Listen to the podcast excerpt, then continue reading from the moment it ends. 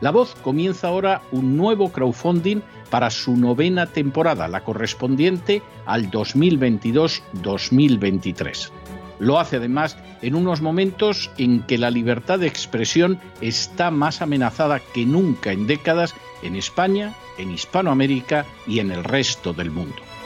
Una vez más, como en las temporadas anteriores, está en sus manos la conclusión o la continuidad del programa La Voz.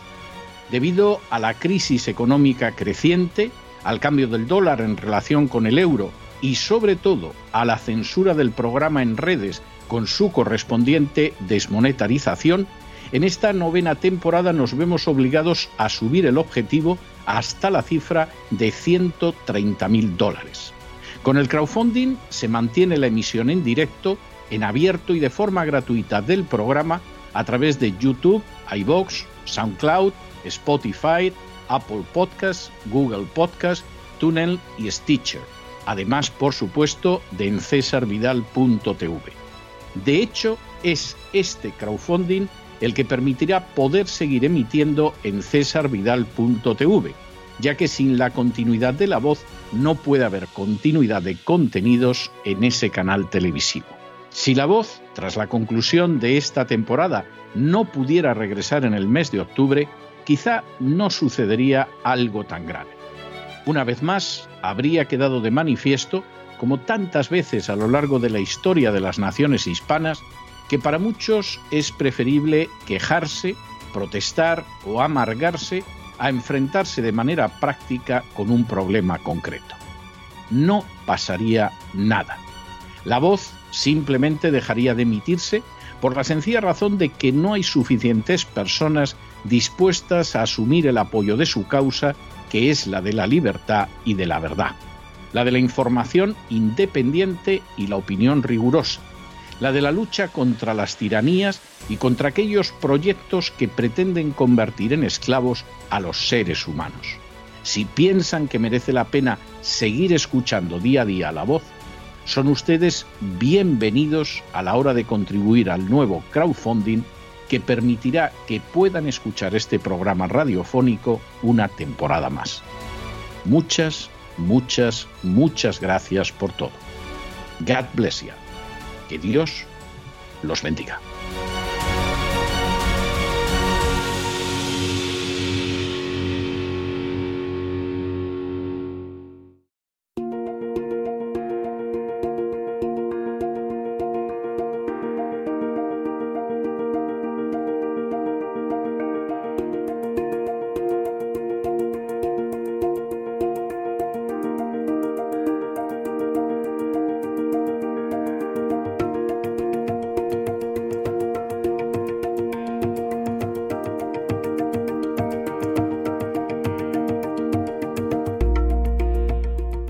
La Psicoteca con Miguel Ángel Alcarria.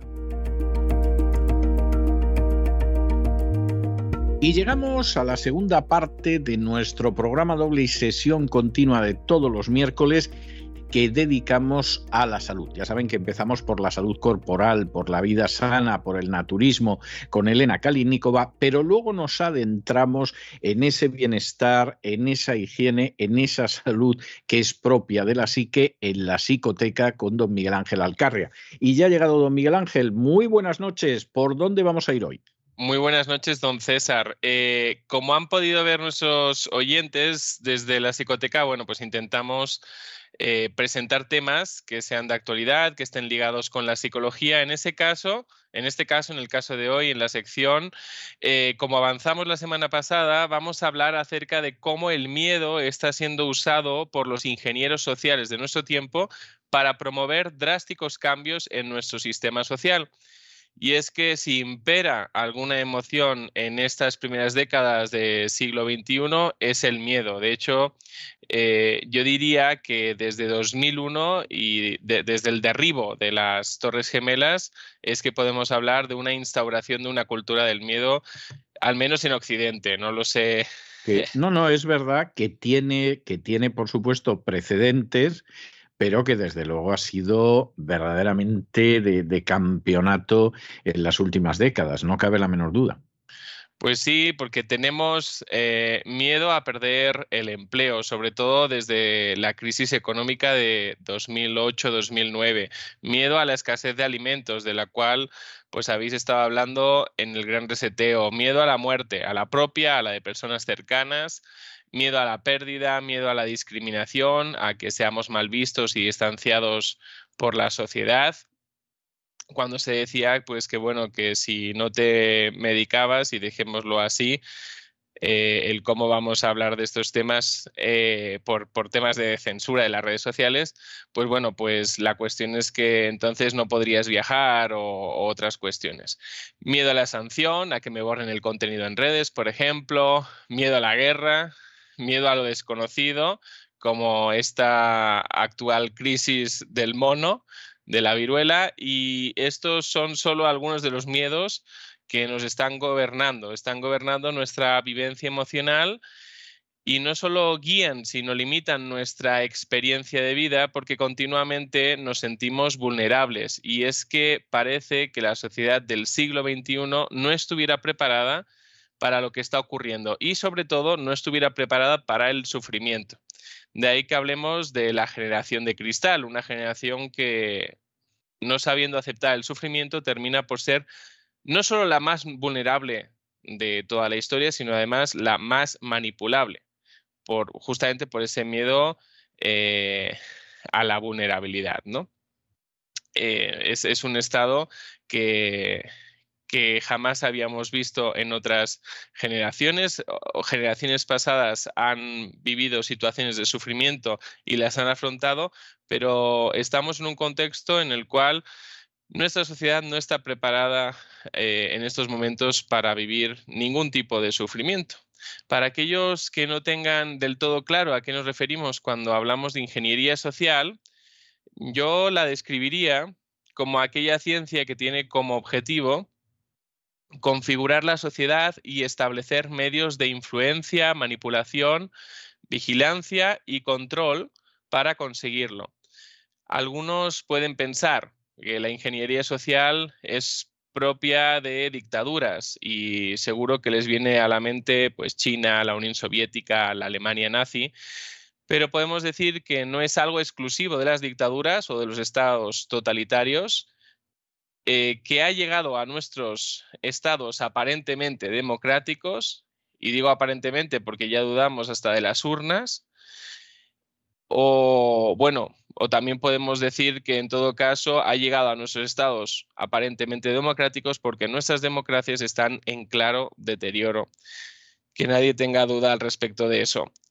¿Quién configura el diseño de la sociedad, de esa ingeniería social? Bueno, esa configuración no es algo democrático, no es algo que se vote en las urnas, sino que es algo que surge desde arriba, desde las élites globalistas, desde aquellos que tienen la capacidad suficiente como para eh, mover todos los hilos a su favor y que responde al único propósito de proteger su estatus e intereses, tratando a la sociedad pues como meros peones o engranajes de una maquinaria llamada mundo y que ellos pues tienen la capacidad de manejar tú y yo, eh, nuestros oyentes y nosotros, no tenemos la capacidad de manejar nada de esto. ¿Cuáles son los medios de influencia y manipulación que utilizan estas élites con aquellos que sí tienen eh, un perfil, eh, digamos, sumiso, un perfil que, que permite la manipulación? ¿no? Pues en primer lugar, los más media o medios de comunicación, que los pobres, pues ya vemos que van cuesta abajo y sin frenos, según las estadísticas de audiencia. Estos datos, de algún modo, no son los, malos datos de audiencia de los medios de comunicación, no, no son solo el resultado de que haya personas que ya se han dado cuenta de los engaños y manipulaciones informativas, sino de la necesidad de la sociedad de evadirse psicológicamente ante la presencia constante y abrumadora de una información dominada por el miedo. Aunque no estén apercibidos muchos de su manipulación, simplemente lo que quieren es huir de, esa, nube de, de miedo que, con la que siempre nos están eh, intoxicando en los medios de comunicación. Y es que, pues bueno, nuestra mente tiene un límite y puede verse colapsada por tanta información negativa y que no deja de activar nuestro sistema psicológico de alerta. Otros de los medios de influencia y manipulación pues sería la industria de la cultura, como por ejemplo el cine. Muchos se evaden de las noticias refugiándose en plataformas de vídeo en streaming, sin embargo, bueno, no pueden librarse ni siquiera ahí del contenido catastrofista y aterrador. A mí, que me encantan las películas de ciencia ficción, ahora en vez de ver películas que te llevan a imaginarte nuevos mundos y, situaciones utópicas, pues bueno, lo que te llevan es eh, al apocalipsis, ¿no? Es, es una sección que ya se ha llenado solo de películas apocalípticas. Eh, y, que son de cuidado, sinceramente no son nada agradables. claro, entonces realmente para los que nos gusta el sci-fi, eh, nos, lo han tirado por tierra. Toda, toda, esta cuestión, ¿no? Porque pues ya solo invierten en películas que, que son apocalípticas. Yo, yo tengo que confesar que una de las razones por las que a mí la ciencia ficción, desde que era un niño, eh, me creaba un cierto resquemor y nunca me aficioné como otros géneros, es porque me tocó ver películas de ese tipo. Es decir, mm. eh, yo vi, por ejemplo, Soylent Green, que en español se llamaba Hasta que el destino nos alcance, y vi el 2001 y tal, y, y me creaban desazón. Y luego he sido lector de ciencia ficción, pero tenían que ser novelas muy buenas. O sea, no era, no era un todo como yo tuve algún amigo que todo lo que fuera ciencia ficción lo leía con entusiasmo. Yo eran generalmente obras de, de bastante nivel y con las películas me pasaba igual. Pero yo estoy convencido, y ahora que usted lo menciona, no tengo ninguna duda, yo estoy convencido de que era por el elemento desazonante de, de las películas que yo vi en su día. Las que yo vi en su día, pues no era que vienen los marcianos y los vencemos que entonces a lo mejor me lo hubiera tomado como un western espacial y me hubiera entretenido exactamente igual, sino que eran películas muy desazonantes. Y yo creo que es lo que hace que yo haya mantenido siempre una cierta distancia con la ciencia ficción. Si me cuenta que ahora esto ya está arrasando el mercado, ni, ya ni le digo. Pues sí, solo vemos eh, entornos distópicos. En en, Netflix o en otras plataformas. ¿no? El tercer medio que utilizan de influencia que utilizan estas élites, pues bueno, son las redes sociales, el social media, eh, que ha dejado, bueno, pues eh, de ser un espacio libre para compartir información entre tus contactos, para terminar, terminar siendo un sistema de pensamiento único también manipulado desde arriba, al igual que los medios de comunicación masivos. Eh, cada uno de estos medios de difusión, o mejor dicho, en algunos casos, de propaganda, trata de beneficiarse del alarmismo y del sensacionalismo para generar una respuesta emocional en el oyente o el espectador. Ese es su propósito. Y este es el propósito de la ingeniería social, ya que activa nuestro cerebro más primario, instintivo y primitivo, de forma que elimina cualquier tipo eh, de posibilidad de pensamiento crítico, de razonamiento, etc. ¿Para qué? Bueno, para posicionarnos siempre de una forma favorable a participar de un pensamiento o de un comportamiento único. En cuanto a pensamientos, pues entonces tenemos que hablar de ideologías. Eh, como por ejemplo, pues el ecologismo, ¿no? Por poner eh, un ejemplo de ello. ¿Cómo es posible esto, que nuestras emociones estén siendo utilizadas por estos medios para, eh, nuestra, mm, para generar un cambio de actitud en la población? Pues bueno, a través básicamente del miedo. Eh, el miedo es la emoción que más utilizan y de lo que Daniel Goleman, que, todos lo conocerán eh, por su libro llamado Inteligencia Emocional, describe como secuestro amigdalar. Eh, la amígdala es una zona del cerebro que se activa con el miedo y que a su vez inhibe el pensamiento racional y por tanto nos lleva a comportamientos, eh, como decíamos antes, básicos o instintivos, impulsivos y poco razonados. O sea, realmente lo hacemos pues porque alguien nos ha dicho que con eso vamos a librarnos de algo, ¿no? Eh, yo qué sé, de la muerte, ¿no? Como en estos dos últimos años. Entonces, eso elimina cualquier tipo de posibilidad de disidencia en aquellos que claudican a esa emoción. O sea, al final todos vamos a pasar por esa emoción, pero hay algunos que se quedan fijados a ella por un perfil psicológico pues más bien eh, sumiso, más bien ansioso, eh, y hay otros pues que dicen, espérate, vamos a pensarlo, vamos a reflexionar, y entonces ahí es donde se genera un pequeño porcentaje en la población de disidencia. Si reflexionamos y pensamos sobre todo lo que ha ocurrido estos últimos dos años, no solo en el tema sanitario, sino en otros temas como la cuestión bélica que es más reciente, ese secuestro amigdalar se ha dado sin lugar a dudas. Las personas han tomado acciones que en ocasiones no han sido lógicas eh, sino completamente impulsivas. Y los medios de comunicación han participado de ese podríamos llamar circo enfermizo. Recordemos que en la televisión pues solo hemos visto cifras de enfermos, jamás de recuperados. Esas cifras de enfermos siempre fueron en términos absolutos, no en términos relativos. Jamás supimos qué porcentaje de la población pues se había enfermado o se había recuperado. Sin embargo, la ocupación hospitalaria se mostraba en términos relativos. Entonces, eh, se podía decir que en X lugar eh, estaban al 99% de ocupación hospitalaria, pero a lo mejor estábamos hablando de 10 camas en la UCI, no lo sé. Entonces, eh, esa es, ese es el desvío en la información que ha permitido la manipulación emocional de la sociedad. Con ese propósito se comunicaban los datos de esta forma y no de otra. Y ahora lo mismo está ocurriendo con otros temas, como por ejemplo con el miedo a la hambruna, que abre la puerta a aceptar de forma generalizada el tema de los transgénicos. Eh, se podrían utilizar otras emociones o sentimientos para provocar cambios sociales, como por ejemplo el deseo, que se ha utilizado pues cuando políticos o celebrities se han hecho la foto mientras recibían su dosis?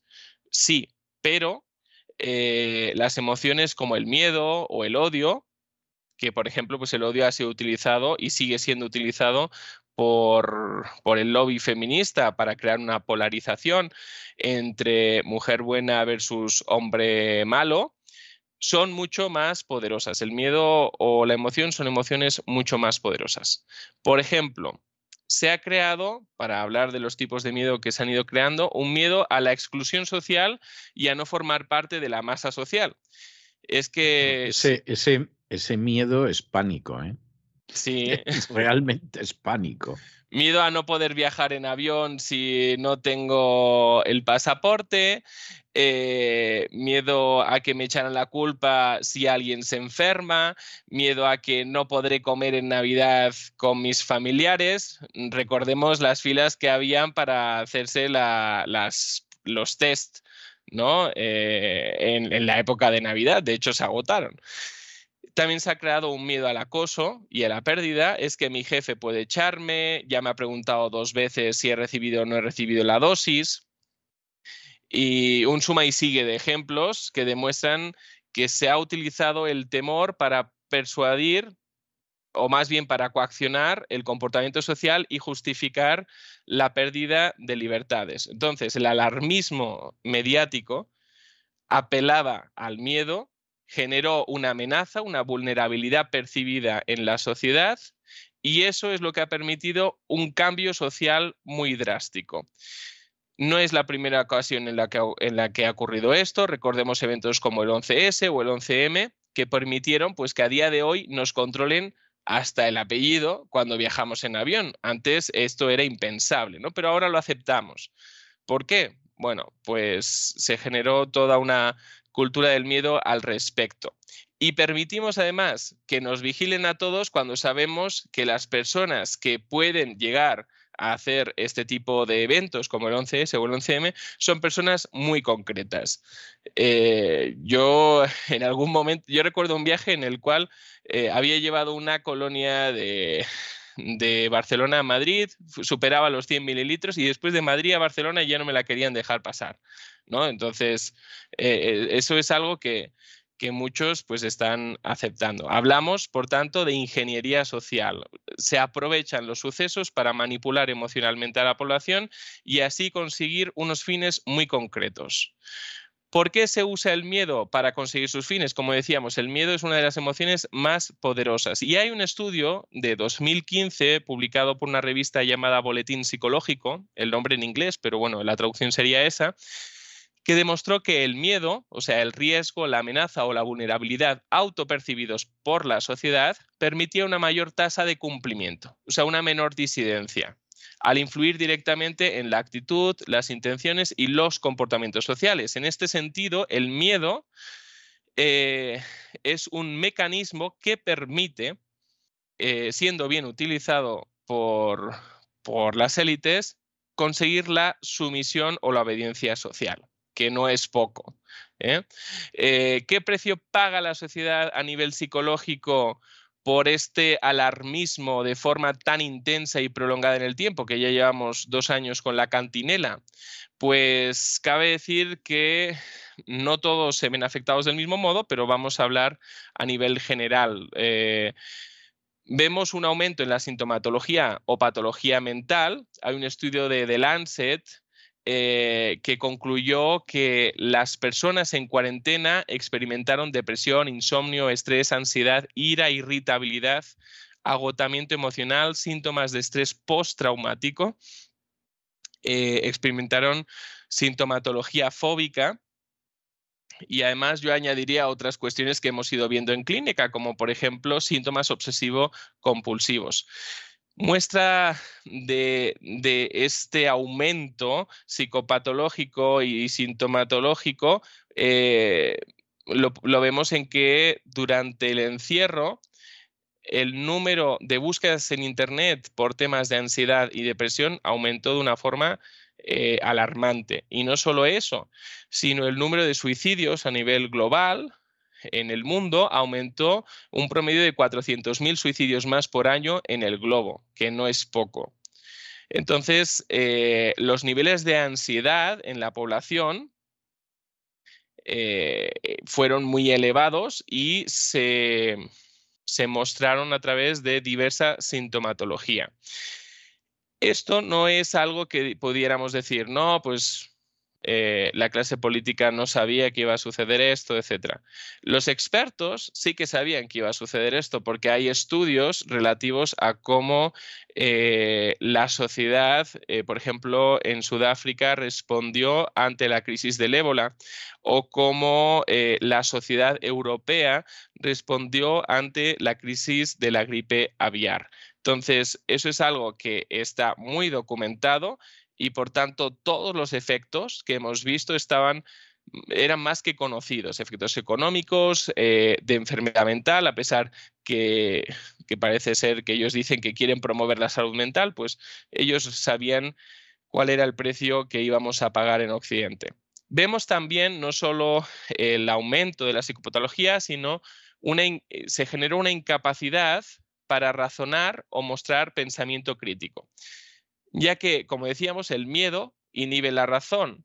Entonces, la persona de forma instintiva ante la amenaza busca su preservación, pero eh, sin tener la capacidad de razonar. ¿Y qué es lo que hace? Bueno, pues delega sus decisiones y libertades en personas u organismos, como ha sucedido, que dicen ser confiables. Y esto es eh, parte de esa gran manipulación o de ese vínculo entre el miedo y la ingeniería social. Y bueno, no olvidemos en cuanto a precio a pagar, pues el impacto negativo que tiene en nuestra salud eh, tener siempre nuestro sistema de alerta activo.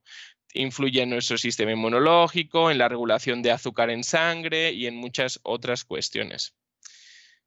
Algunos creerán que el tema de la ingeniería social es algo relativamente reciente, pero no lo es. Es un tema que se ha ido desarrollando desde finales del siglo XIX y que sigue avanzando poco a poco en nuestra sociedad. La mayoría atribuye el concepto de ingeniería social a un empresario y filántropo holandés cuidado con los filántropos, eh, llamado... Los filántropos siguen siendo muy peligrosos hoy en día, don Miguel Ángel. ¿eh? Sí, sí, por eso digo que tenemos ahí al señor Bill, ¿no? Eh, hay un, se llamaba Jacob Marken, a finales del siglo XIX. A principios del siglo XX, William Tolman publicó un libro en Estados Unidos llamado Ingeniería Social, donde proponía que la población debía ser guiada desde los grupos de poder, un tipo de gobierno más tecnócrata. Bueno, siempre además esto se intenta justificar como que lo hacen por su bien. Es decir, las ovejas, ellas solitas se perderían, se caerían en un hoyo y se partirían una pierna, vendría el lobo. Entonces, tiene que haber algún tipo de pastor que, que pastoree a la masa social. Esto, esto viene de muy lejos, ¿eh? O sea, esto ya, en Mesopotamia existía. ¿eh? O sea, esto, esto no es nuevo. Entonces, bueno, pues en 1922 Walter Lippmann, autor del libro Opinión Pública, crea el concepto de la manufacturación del consenso, que sería una técnica que él propuso pues, para el control de la población, lo que comúnmente pues, llamaríamos vender la moto. ¿eh? A hacer eh, creer a la población que está de acuerdo o que ha participado en una toma de decisión eh, pero bueno, pues ha sido la decisión fruto solo de la manipulación. Es un consenso artificial creado. Poco más tarde, en 1929, Edward Bernays, sobrino de Sigmund Freud, y considerado el padre de la publicidad y el marketing, utilizó lo que hasta entonces se sabía de la psicología y el inconsciente para aplicarlo a la persuasión publicitaria. En su obra Propaganda empieza a hablar sobre la ingeniería del consenso, sobre cuáles serían los mecanismos que se deberían usar para crear un consenso social artificial con la finalidad de manipular a la sociedad. O sea, eso es algo que se ha buscado desde, muy, desde, desde hace muchos años y que pues vamos en aumento en este sentido, ¿no? Entonces, desde la psicología debemos realmente considerar que es muy poco ético todo esto, es utilizar la psicología con, con fines partidistas eh, maquiavélicos eh, y la cuestión es que no vale todo, el fin no justifica los medios, aunque hablen de un fin, pues eso, eh, de bien a la sociedad, etc. la sociedad ha pagado un alto precio a todos los niveles, también el psicológico, no solamente económico, y esto es algo que va a continuar. Es la base, por ejemplo, del sistema de crédito social que ya ha llegado a Europa, que bien habéis comentado en el gran reseteo. De momento, de forma tímida, está aterrizando en Europa, pero poco a poco, conforme vaya avanzando, pues lo que ahora es una participación voluntaria, pues ya no será tan voluntaria. Y para ello se utilizará una vez más la cultura del miedo. Eh, esa es la situación eh, en la que nos encontramos a nivel social. Esos son, digamos, esas son las repercusiones que estamos viviendo a nivel social con respecto a esa ingeniería social que parece muy buenista, pero no lo es porque hay un alto precio a pagar. ¿Y cómo podemos hacer frente a eso? Bueno, sobre esto hablaremos eh, la semana que viene. Eh, Dios mediante, hablaremos sobre el autocuidado, cómo vivir en estos tiempos de miedo e incertidumbre, cuidando de nuestro bienestar psicológico. ¿Cuáles son las claves de nuestro bienestar mental, don César? Pues muchísimas gracias, don Miguel Ángel. Muchas gracias. Yo creo que pocos temas hay en estos momentos tan oportunos desde el punto de vista no solo de la psicología personal, sino de la psicología social como el del miedo. Y como sabe que yo siempre le despido con una canción, yo me he acordado inmediatamente de una canción de mi infancia, porque la cantaban en una de esas películas, de esas comedias que se hacían en los años 60, que era una canción que se titula Yo no sé lo que es el miedo. ¿eh? La, canción la cantaba Manolo Escobar, pero tenía su gracia porque eso lo cantaba desde una jaula en la que había leones. Y claro, no había quien se creyera que no tenía miedo porque además tenía una cara de espanto terrible. Bueno, pues a lo mejor tendríamos que decir, yo no sé si yo no sé lo que es el miedo, pero sí enfrentar el miedo, aunque sea un león, porque evidentemente si no el miedo nos puede acabar devorando. Le dejo con este yo no sé lo que es el miedo y hasta la semana que viene, Dios mediante. Hasta la semana que viene. Y con esta canción que afirmaba aquello de yo no sé lo que es el miedo, aunque la cara de Manolo Escobar era un poema en la película, hemos llegado nosotros al final de nuestra singladura de hoy del programa La Voz. Esperamos que lo hayan pasado bien, que se hayan entretenido, que hayan aprendido una o dos cosas útiles que con seguridad serán más. Y los emplazamos para mañana, Dios mediante. En el mismo lugar y a la misma hora y como siempre nos despedimos con una despedida sureña God bless you.